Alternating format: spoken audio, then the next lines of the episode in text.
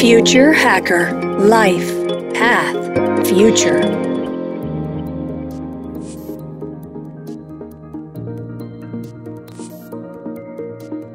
Para Facebook, el metaverso es nada menos que su futuro, y más, también de toda la Internet.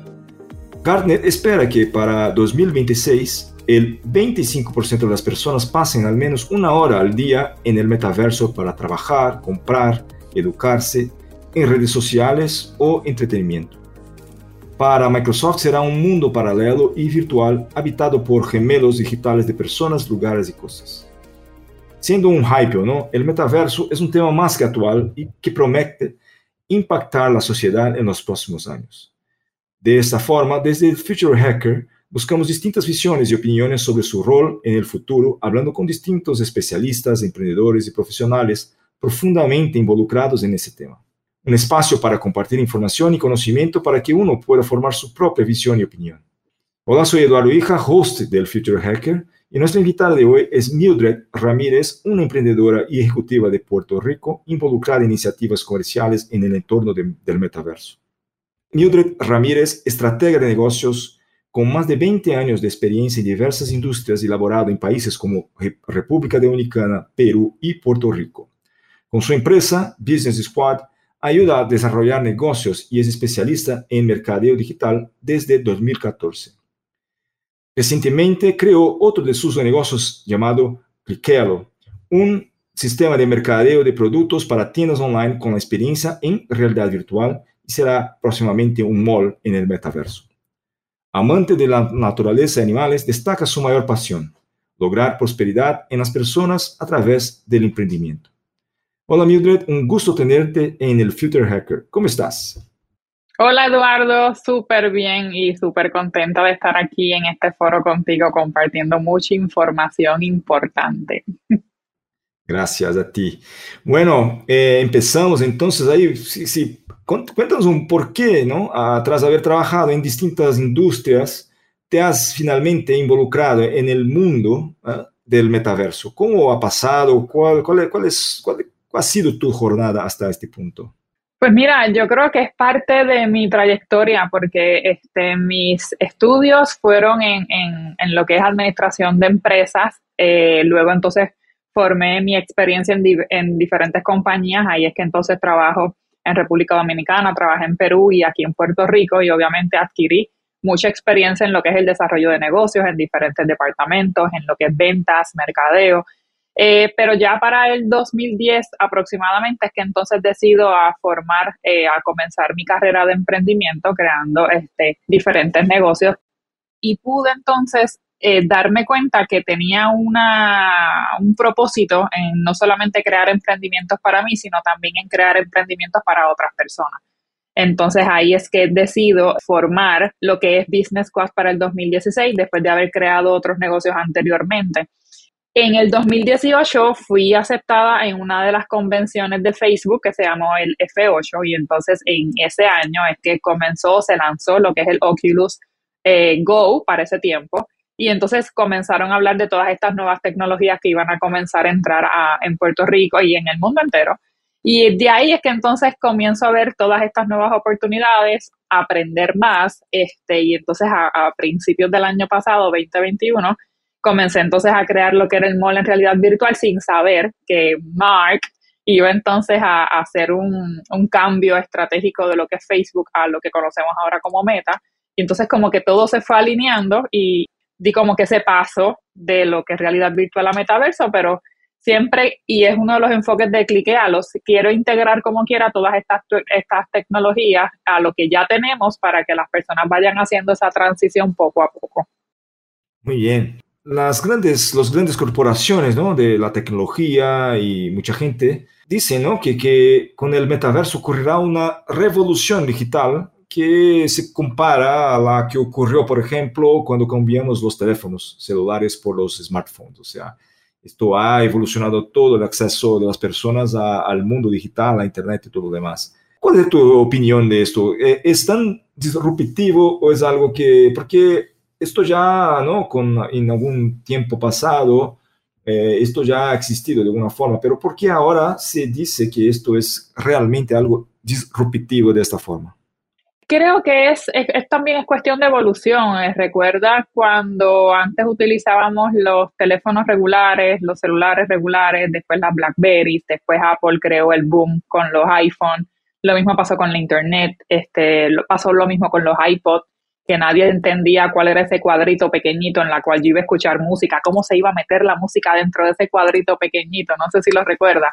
Este, pero las personas se fueron educando y cuando ven que las masas se van moviendo a utilizar algo en particular, la gente sin ni tan siquiera entenderlo o, conocerlo, empieza a comprarlo y entonces en la práctica es que la gente comienza el uso. Puede ser un poco disruptivo ahora porque nadie, este, aparte de la industria del gaming, había escuchado mucho el concepto de metaverso pero obviamente todas las personas que son gamers o conocían de estas tecnologías hace años, eh, habíamos escuchado el, término de metaverso, realidad virtual o realidad aumentada. Es cuestión de ver cómo las personas comienzan a, adaptarse a utilizar estos nuevos dispositivos, a entenderlos, porque recuerda que la crítica comienza cuando la gente no entiende algo. Pero cuando la gente vaya entonces a entenderlo del para qué el metaverso, para, para qué va a servir, por qué lo tengo que usar, es como ahora mismo están diciendo por qué tengo que comprar un NFT eh, o por qué lo tengo que comprar en cripto, porque todavía no conocen lo, el uso, no conocen los términos. Creo que a lo que las personas van acoplándose un poco y obviamente a lo que todas estas compañías como Apple, Microsoft, Facebook comiencen a tirar al mercado dispositivos que sean más accesibles, porque ahora mismo solamente tenemos un Oculus, el Oculus Quest 2, que es el más accesible, en el cual tú puedes comprarlo por Amazon o por cualquier compañía ahora mismo, pero tampoco es tan accesible porque no hay muchas personas usando como una masa en, general utilizando un Oculus. A lo mejor tú puedes entrar a un metaverso como Decentraland a través de una página web, ya en un formato web 3.0. Esto es cuestión de cuando las masas, y ahí es donde Facebook nos va a apalancar muchísimo, cuando ahora esos 2.9 billones de usuarios que tiene Facebook actualmente eh, comiencen entonces a utilizar más el metaverso porque no hay de otra de probablemente ver una red social en metaverso y es que la gente va a decir, ah, mira, ahora es que entiendo, ahora es que vamos a utilizar el metaverso. Entonces, cuando haya esa masa usando el metaverso, entonces todas estas demás compañías como Apple, que ya la están fabricando, sacarán más device, Microsoft y otras compañías se unirán y entonces va a haber, como tenemos ahora, que tenemos diferentes opciones de escoger el smartphone. Hay 20 versiones del iPhone, 20 versiones de los Galaxy, Asimismo, vamos a tener opciones para poder ver entonces estas tecnologías del, metaverso de realidad virtual. Pero sé, eh, por lo menos aquí en Puerto Rico y probablemente para Latinoamérica, todavía el concepto es un poco este, complicado, por decirlo así, porque todavía no los dispositivos o los devices no están tan accesibles como quisiéramos que estén. Claro, para estar en el metaverso hay que tener los equipos, entonces por ahí va también, ¿no? Hay una, todavía una, una puerta de entrada que es eso, ¿no? el equipo y, la tecnología también, porque si tú no tienes un buen Wi-Fi o una red 5G, probablemente pues también pone un poquito más lento el sistema y no lo disfrutas como se supone que sea. Así que esto también tiene que ver con la infraestructura tecnológica que tenga el país. Eh, ¿Cómo garantizar que sea un entorno sano? O sea, que la gente pueda estar ahí eh, de una forma segura, porque de la misma forma que existen ahí crímenes en la web también, van a existir ahí problemas, o ya vemos, ¿no? Alguna cosa ahí siempre relacionada a contenidos eh, impropios para, para menores, ¿no? O sea, ahí el tema ahora que justo acaba de lanzar la BBC, ¿no? el tema de investigación ahí de que permite a menores acceder a contenido sexual y cosas así. ¿Qué se puede hacer para garantizar que el metaverso tenga entornos sanos ahí para, para que la gente pueda disfrutar? Mira, yo lo dividiría en dos, en dos vertientes, porque claro está, aquí bueno, en tres, incluyendo la parte gubernamental, pero yo creo que la primera responsabilidad debe ser del usuario, eh, educándose y entendiendo hasta dónde uno puede llegar, porque es prácticamente los mismos riesgos que estamos teniendo con el Internet hoy día, que nos están, que nos pueden crear fraude, que nos pueden sobornar, que nos pueden acusar, que se crean crímenes cibernéticos. Es prácticamente lo mismo, pero entonces utilizando una nueva tecnología.